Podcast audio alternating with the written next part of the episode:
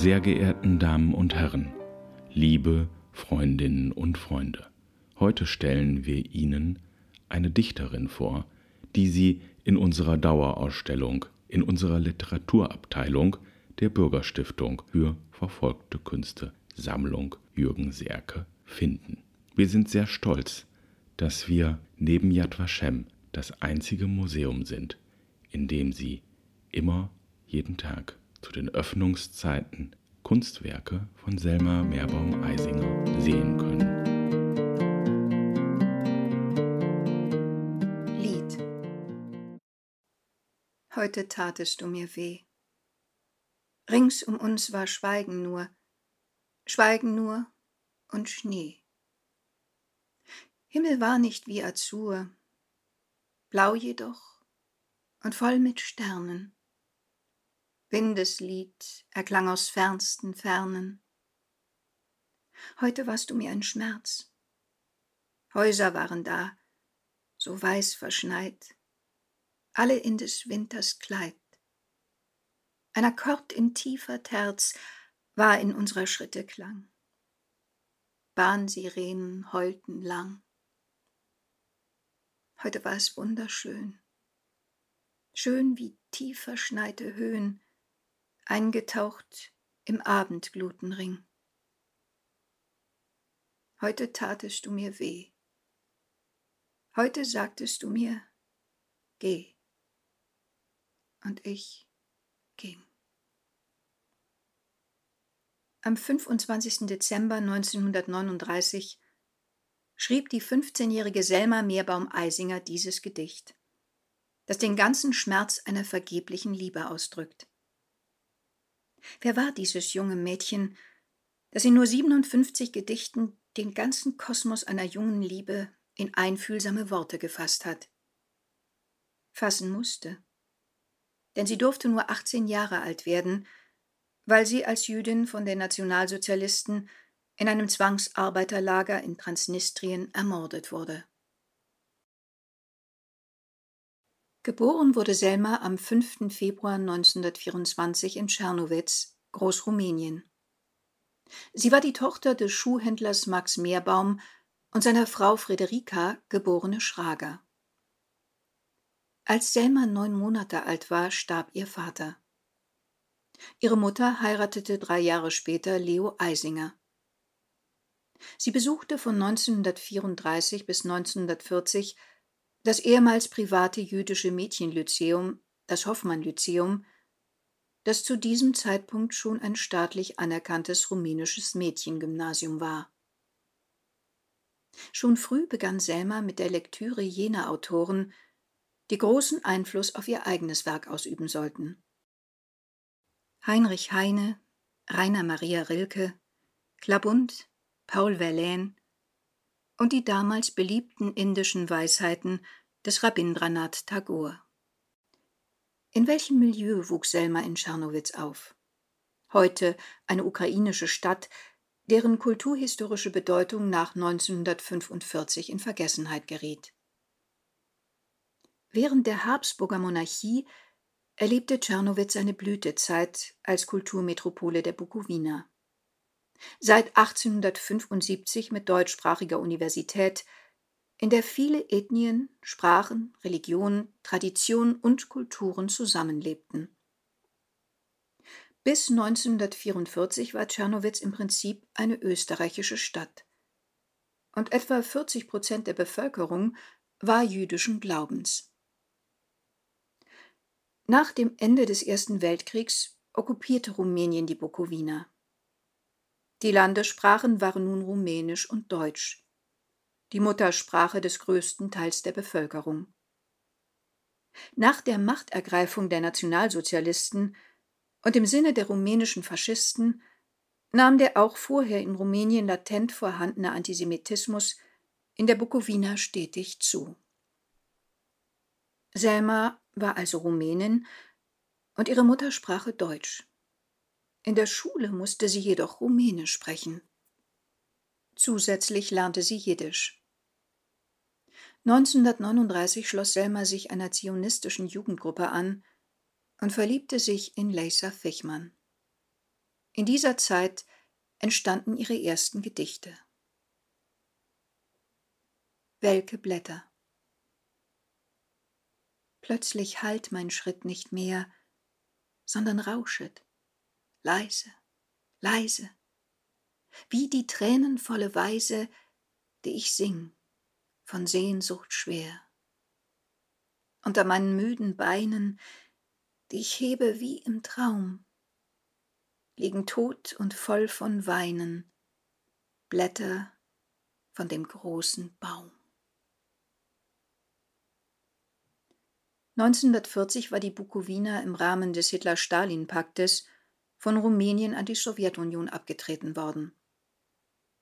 Die sowjetische Kulturverwaltung ließ ein jüdisches Theater in Tschernowitz und auch die jüdische Schule zu, die Selma Meerbaum-Eisinger besuchte.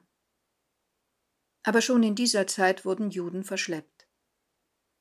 Später verbanden sich Deutschland und Rumänien gegen die Sowjetunion. Am 5. Juli 1941 marschierten rumänische Truppen wieder in Tschernowitz ein und der Vernichtungsfeldzug gegen die jüdische Bevölkerung begann. Das verzweifelte Gedicht Poem schrieb Selma drei Tage später. Poem Ich möchte leben. Ich möchte lachen und Lasten heben und möchte kämpfen und lieben und hassen, und möchte den Himmel mit Händen fassen und möchte frei sein und atmen und schreien. Ich will nicht sterben. Nein, nein. Am 11. Oktober 1941 wurde die Errichtung eines Ghettos bekannt gegeben, in dem sich alle Juden der Stadt einzufinden hatten. Wer außerhalb angetroffen wurde, wurde sofort erschossen. Aus diesem Ghetto wurden innerhalb von sechs Wochen 28.700 Juden in das von Rumänien annektierte Gouvernement Transnistrien deportiert und das Ghetto war leer.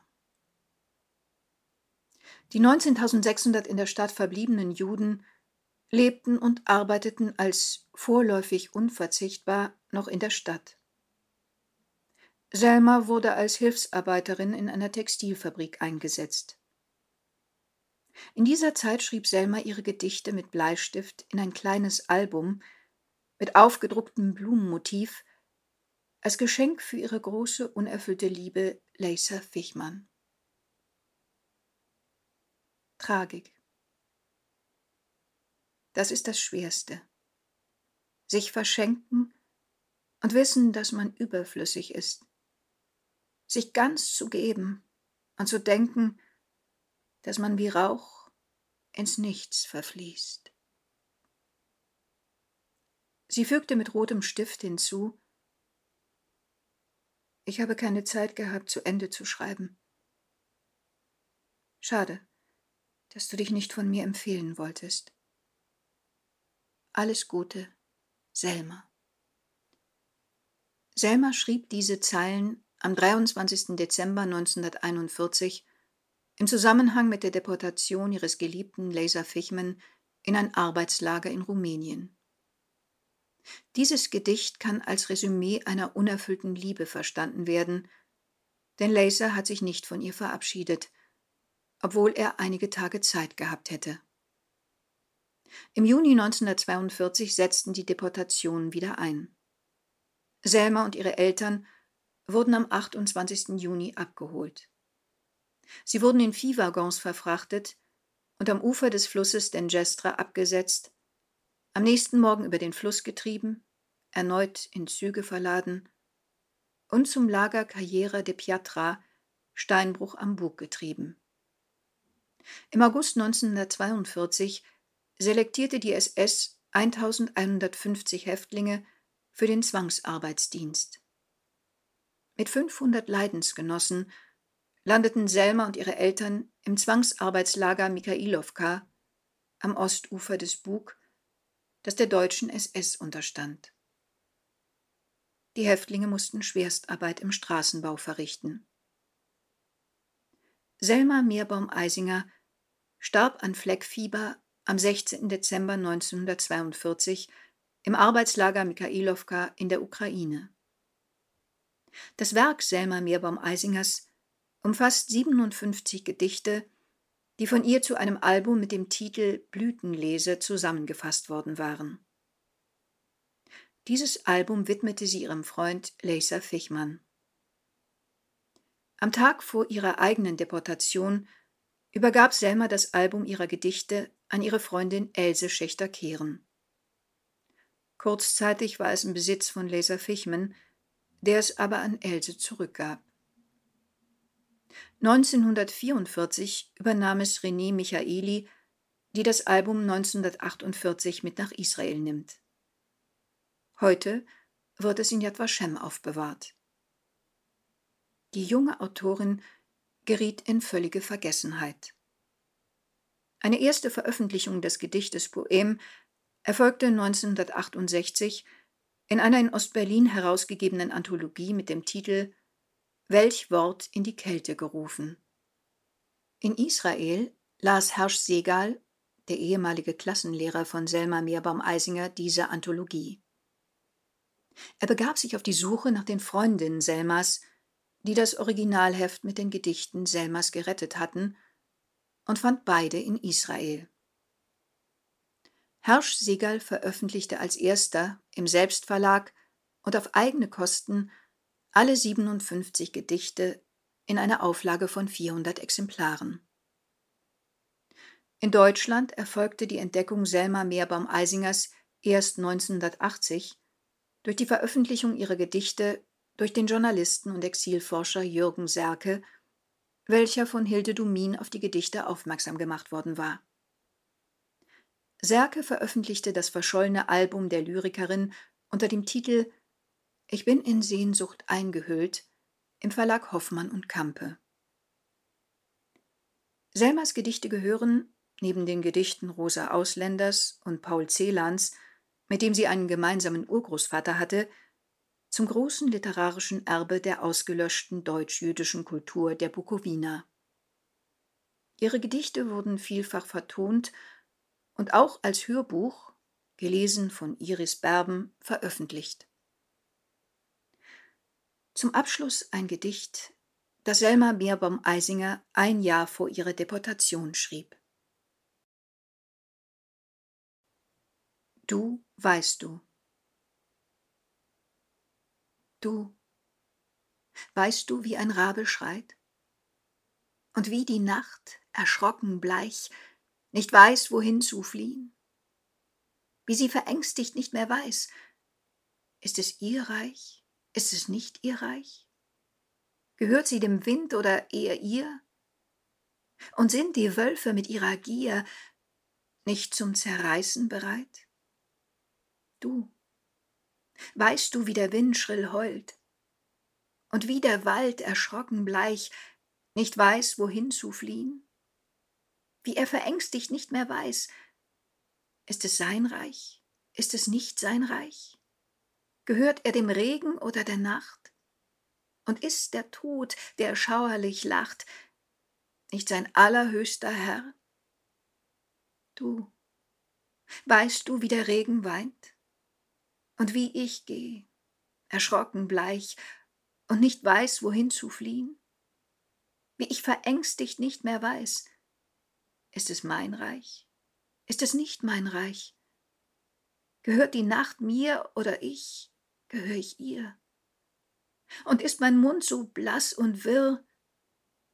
Nicht der, der wirklich weint? Bei seinen Recherchen über Selma Meerbaum-Eisinger hat Jürgen Serke ein Exemplar der Erstausgabe des Albums Blütenlese, das Hersch Segal 1976 in Israel herausgegeben hatte, geschenkt bekommen. Das Zentrum für verfolgte Künste ist dankbar, dass sich dieses Exemplar heute in der Sammlung der Bürgerstiftung befindet. Die kurze Einführung in Leben und Werk der Selma Meerbaum-Eisinger schrieb Susanne Fieten. Gelesen hat sie Claudia Garke.